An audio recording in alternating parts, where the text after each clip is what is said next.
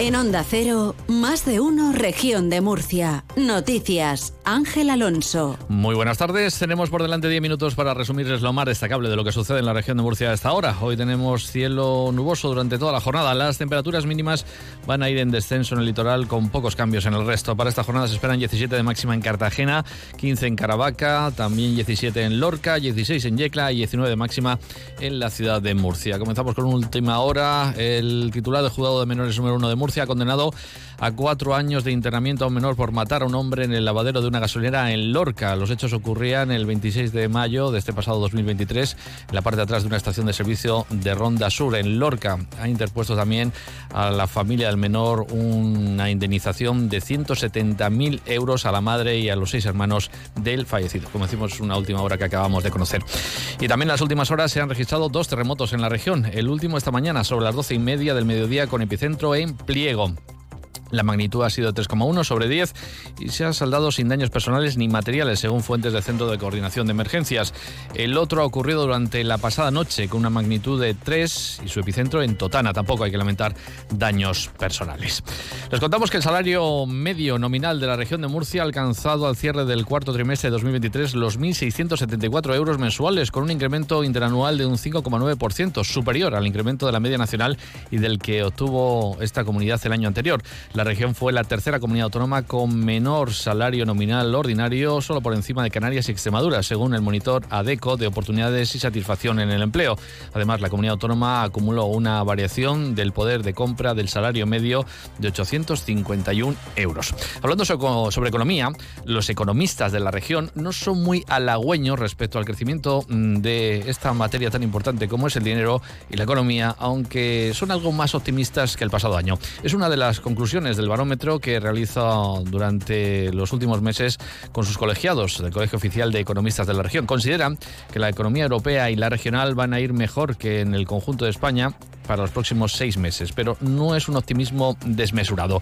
No obstante, el colegio apuesta por un crecimiento durante este 2024 liderado por los sectores turístico, ocio y hostelería. También la industria agroalimentaria y el sector financiero aseguran que van a crecer. En el lado contrario, dicen que las empresas de nuevas tecnologías y las relacionadas con la sanidad serán las que menos crezcan durante los próximos seis meses. El responsable del estudio es el economista Juan Carlos Sánchez. Previendo, como se preveía en. Eh, eh, la mitad de junio del año 22, por ejemplo, la confianza global del economista, una puntuación negativa de 17,1 puntos, el que ahora estemos en 2,6, lo que pone de manifiesto es que parece que no ha sido tan dañino para la situación económica general, personal o de la empresa todo ese conjunto de factores que han incidido negativamente en la situación económica general. Léase la guerra de Ucrania, léase la subida de tipos de interés por parte del BCE, eh, el conflicto Oriente Próximo o ahora más recientemente lo que está ocurriendo en el Mar, Rojo. Una curiosidad, los economistas posicionan como primer problema a resolver en la región de Murcia la falta de agua, por encima de la mejora de las infraestructuras que hasta ahora era lo más demandado. Además, el Colegio de Economistas ha preguntado por la desigualdad entre hombres y mujeres en el seno de las empresas. Aseguran los encuestados que sí que hay desigualdad, con el famoso techo de cristal como principal problema que superar. Sin embargo, casi el 80% de encuestados considera que el grado de igualdad de trato en su centro de trabajo es alto o muy alto. Es decir, ven desigualdad, pero no en su empresa, como comenta la experta en este tema que es Ana Jiménez. Me ha sorprendido que las mujeres colegiadas abundan en este elevado grado de igualdad. De hecho, para el 87,5 el grado de igualdad es alto o muy alto en sus centros de trabajo. Para mí es un dato curioso, ¿no? Que siempre ocurre. No, no, yo no. De los demás sí, pero yo no, ¿verdad? Por cierto, que la presentación de estos datos se le ha preguntado al presidente del Colegio de Economistas sobre la reducción de la jornada laboral que el Gobierno de España está planteando como uno de los retos para este mandato. El decano del colegio, Ramón Madrid, está de acuerdo, pero asegura que tenemos pendiente un debate, el de la productividad. Para nosotros pensamos en general, que en general los servicios de estudio, los dos servicios de estudio que sigan reflexionando al tema, que habría que hablar más de productividad. Y que la productividad tiene la subida de salario, todos estamos de acuerdo, parece que hay un que nadie quiere subir salario, no todo el mundo quiere subir salario, los empresarios en general querrán subir salario, pero todo el mundo está pensando en que a cambio se quiere productividad, bajar el horario, reducir el horario laboral, per se, es malo, no, pero aumentamos productividad, no aumentamos productividad, es decir, Les contamos que la responsable de la sala Teatre, discoteca donde presuntamente, según el informe policial, se inició el fuego que se propagó en Fonda Milagros y que acabó con la vida de 13 personas, ha asegurado ante la titular del juzgado de instrucción número 3 de Murcia que el organizador de la fiesta, We Are Remember, así se denominaba la fiesta, fue el responsable de la contratación de todo el evento, incluida la máquina de fuego frío donde se podría haber originado el incendio.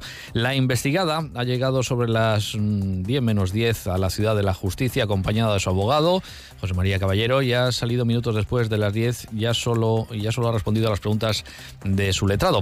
Por su parte, el abogado del organizador del festival, Raúl Pardo, ha confirmado que la responsable de la sala ha descargado la responsabilidad de la contratación de la máquina de fuego frío a su defendido. Pardo ha querido dejar claro que contrastase o no a ese señor, su, eh, su representado no tenía ninguna responsabilidad, ya que es una actividad que no es peligrosa, no exige ninguna titulación ni requisito para poder realizarla. El otro investigado, citado este martes, el administrador de la sala Teatre, se ha acogido a su derecho a no declarar.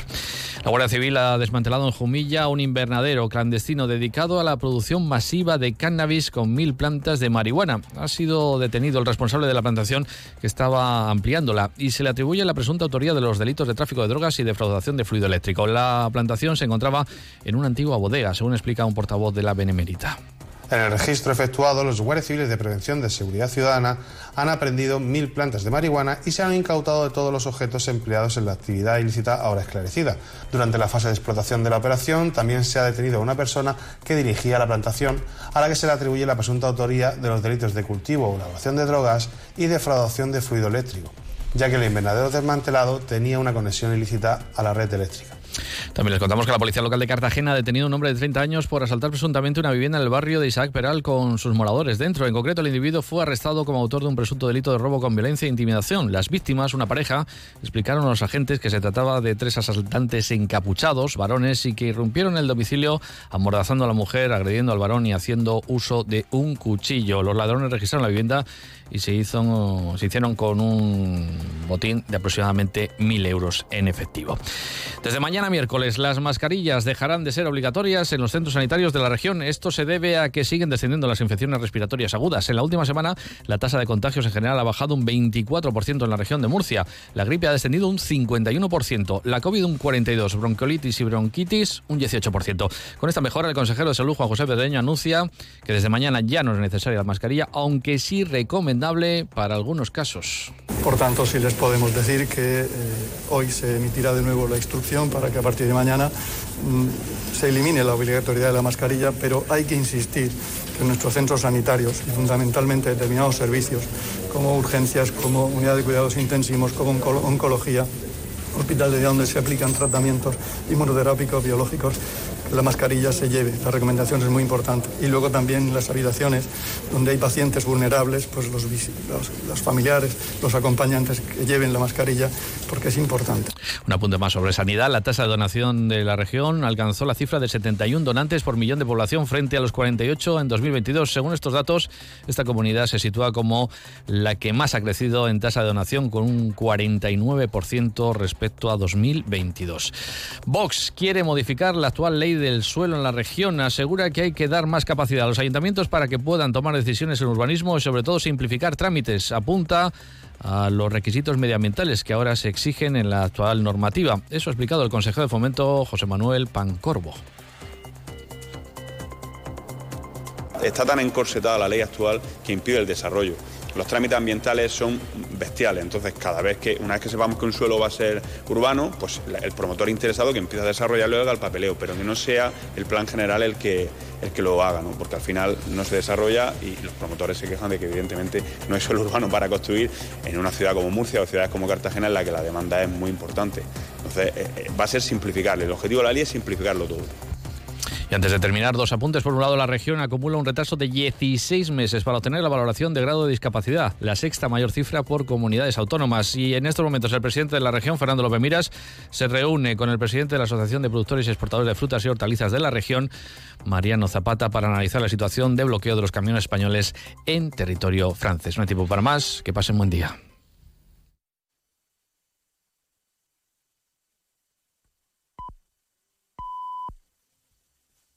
Reales. No sé qué pasa, me, me está entrando agua por el techo. El calentador que no funciona.